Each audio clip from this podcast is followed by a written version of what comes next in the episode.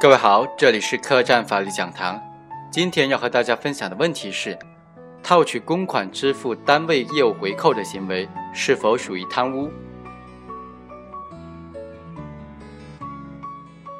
二零零五年，时任某省残疾人康复指导中心副主任的被告人陈某，为了侵吞听力中心的公款，并解决听力中心销售助听器的业务费用支付问题。受益被告人胡某成立达纳福公司，该公司由陈某和胡某实际控制。二零零六年三月至二零一一年一月，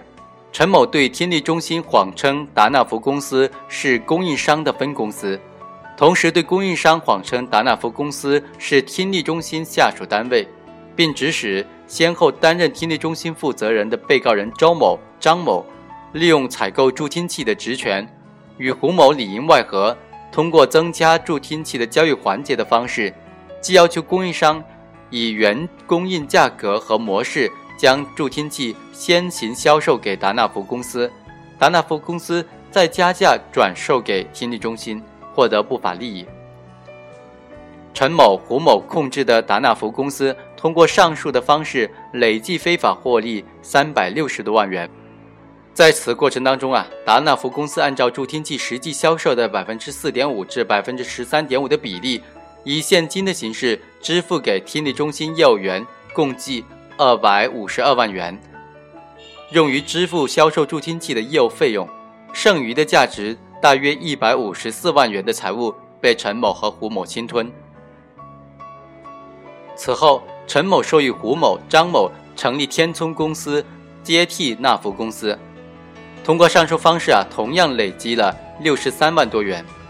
其中按照一定比例以现金的形式支付给听力中心业务员，共计二十八万多元，用于支付销售助听器的业务费用，剩余约三十五万多元被陈某和胡某、张某等人侵吞。二零零八年五月，被告人陈某为了侵吞康复指导中心增设机构辅具中心的公款。并解决辅具中心下属部门假肢中心销售假肢配件、矫形器的业务费用等的支付问题。受益时任假肢中心负责人的被告人沈某帮忙成立邦特公司，通过上述方式啊，同样累积了一百四十八万多元。其中按照一定比例和现金形式支付给假肢中心的业务员共计五十多万元。用于支付销售假肢配件、矫形器等等的业务费用，剩余的九十八万多元由沈某等人侵吞。通过以上对案情的描述，我们可以发现，主要问题在于国家工作人员成立第三方公司套取单位的公款，将其中部分公款用于支付原单位的业务回扣费用。那么，该部分公款是否应当计有贪污犯罪的数额呢？被告人陈某等人及辩护人提出。成立达纳福等第三方公司的目的是替浙江省残联下属的听力中心、假肢中心等等单位或者部门，支付无法从单位内部支出的业务员销售助听器、假肢配件、矫形器所需要的费用。多余的利润呢，仅够支付第三方公司经营的必要成本。各被告人并没有侵吞国有资产，而且是为了单位的利益，不构成贪污罪。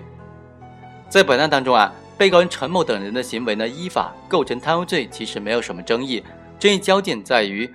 陈某等人套取的公款当中，为原单位支出的业务回扣费用是否应当计有贪污的数额。当然，这部分业务回扣费用呢，是属于违法违规的费用了。一种意见就认为，被告人的行为呢，通过虚增交易环节、抬高交易价格的方式。从听力中心等等单位套取公款，已经完成了对该笔款项的贪污行为，属于贪污的既遂。此后呢，用于支付原单位业务回扣的费用，是犯罪既遂之后对赃款的处理。而且该费用呢，因为是违规，已经被上级主管部门严厉禁止，因此呢，不应当将该笔款项从各个被告人的贪污数额当中扣除。另外一种意见则认为。陈某等人成立第三方公司的目的之一，就是要解决原单位业务回扣费用的支付问题。套取公款之后，也确实按照预期计划支付该款项的费用。陈某等人对该笔款项主观上并没有非法占有的故意，客观上也没有进行侵吞，因此呢，应当将该笔款项从各个被告人的贪污数额当中扣除。综合来看，我们认为最后一种观点比较恰当，也就是说，在本案当中，套取公款用于支付原单位业务回扣费用的部分，不应当计入贪污的数额。第一，本案当中套取的公款用于支付原单位业务回扣的费用的部分呢，不属于被告人贪污的对象，因此不应当计入贪污数额。同说认为，国家工作人员套取公款之后，再将公款用于原单位公务支出的，不论出于何种原因，都应当计入贪污的数额。理由是该行为属于犯罪既遂后的赃款的处理的行为。本案当中与上述套取公款后用于单位业务开支的情形呢，有着本质的区别。第一，各个被告人呢自始至终都没有占有该部分用于支付业务回扣费用的钱款的主观故意。在各被告人产生贪污犯意之前，支付业务回扣费用的做法在原单位早已经存在，且已成惯例。后因审计部门及上级主管部门的明令禁止该项支出。切断了直接支付路径，各被告人才决定另行设立第三方公司解决业务回扣的走账问题，将无法直接从原单位支出的该项费用，经由第三方公司中转支付，以规避审计和调查，并在走账过程当中谋取的个人利益。可见，本案各被告人在贪污犯意产生之前呢，已经商定将套取公款的部分钱款。用于支付原单位业务回扣费用，并无侵吞该部分公款的故意。这与一般案件当中行为人最初对套取的全部公款具有非法占有的故意，在套取公款之后呢，因各种原因才临时将部分钱款用于单位开支的情况，存在着本质的差异。第二，各被告人客观上对该部分用于支付业务回扣费用的钱款，并没有自由支配权。一般案件当中，行为人套取公款之后，便实际掌握了该笔公款，并有权决定对该笔公款的用途，包括是否拿出来用于单位业务开支，拿出多少，用于何种开支等等，均由行为人本人决定。本案当中，各被告人套取公款之前，关于从第三方公司领取该部分费用用于支付业务回扣费用一事，原单位及第三方公司的人员都已经知情。且钱款的支出方式、数量和用途等等相关内容，在双方协议当中也已经注明了，各被告人无权自由变更。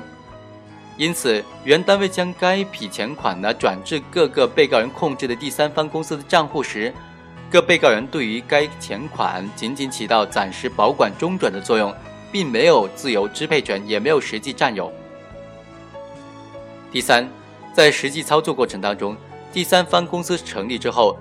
确如各被告人事前商议的，由原单位业务员按照之前的惯例报送本月应当支付的业务回扣费用，第三方公司从截留的利润当中支付该笔费用，各个被告人呢并没有侵吞该笔款项。综上，各个被告人呢对第三方公司替代原单位支付的业务回扣费用，在主观上没有非法占有的故意，在客观上没有实际占有和控制，同时。该部分业务费用呢，支出在客观上有利于原单位开展业务，各被告人实施的贪污犯罪行为没有造成原单位的财产的损失，因此第三方公司代替原单位支出的上述违规业务费用呢，不属于贪污的对象，不应当计入相关被告人的贪污数额当中。二，从贪污数额当中扣除该部分费用，并不意味着放纵或者默许业务回扣的行为。本案中支付回扣费用的做法，在相关被告人原单位由来已久，各被告人也确实是出于单位利益的考虑而决定继续的沿用惯例。这种支付业务回扣费用的做法呢，固然应当取缔，但从行业惯例和现实的角度评判，不能将全部责任归咎于相关的被告人。如将该部分费用计入被告人的贪污数额呢，则会导致罪行不相适应了。从贪污数额当中扣除该部分费用，只是表明相关被告人对该部分钱款不承担贪污罪的责任，但是并不意味着放纵或者默许业务回扣费用的行为。至于业务回扣行为是否属于违规违法，还是属于构成行贿罪呢？是个人行贿还是单位行贿呢？则需要另行评判。最后，我们再来看一下刑法条文的具体的规定。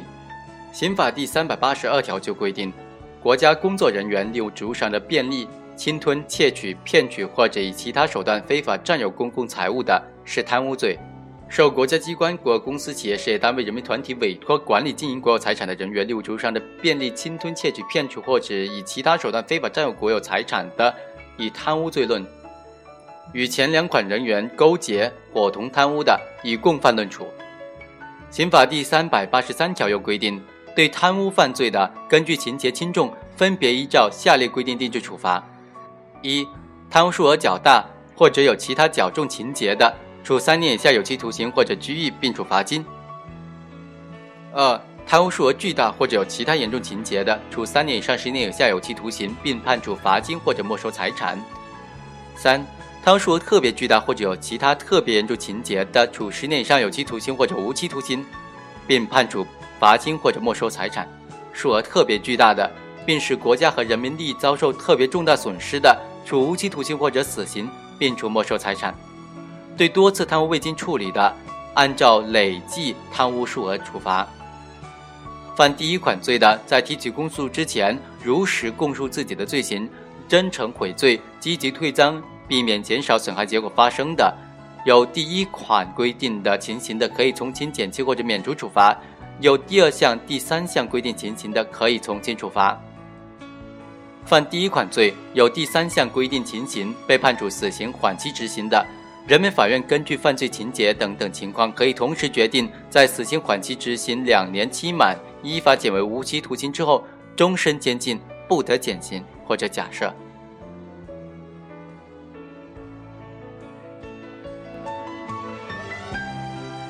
以上就是本期客栈法律讲坛的全部内容，下期再会。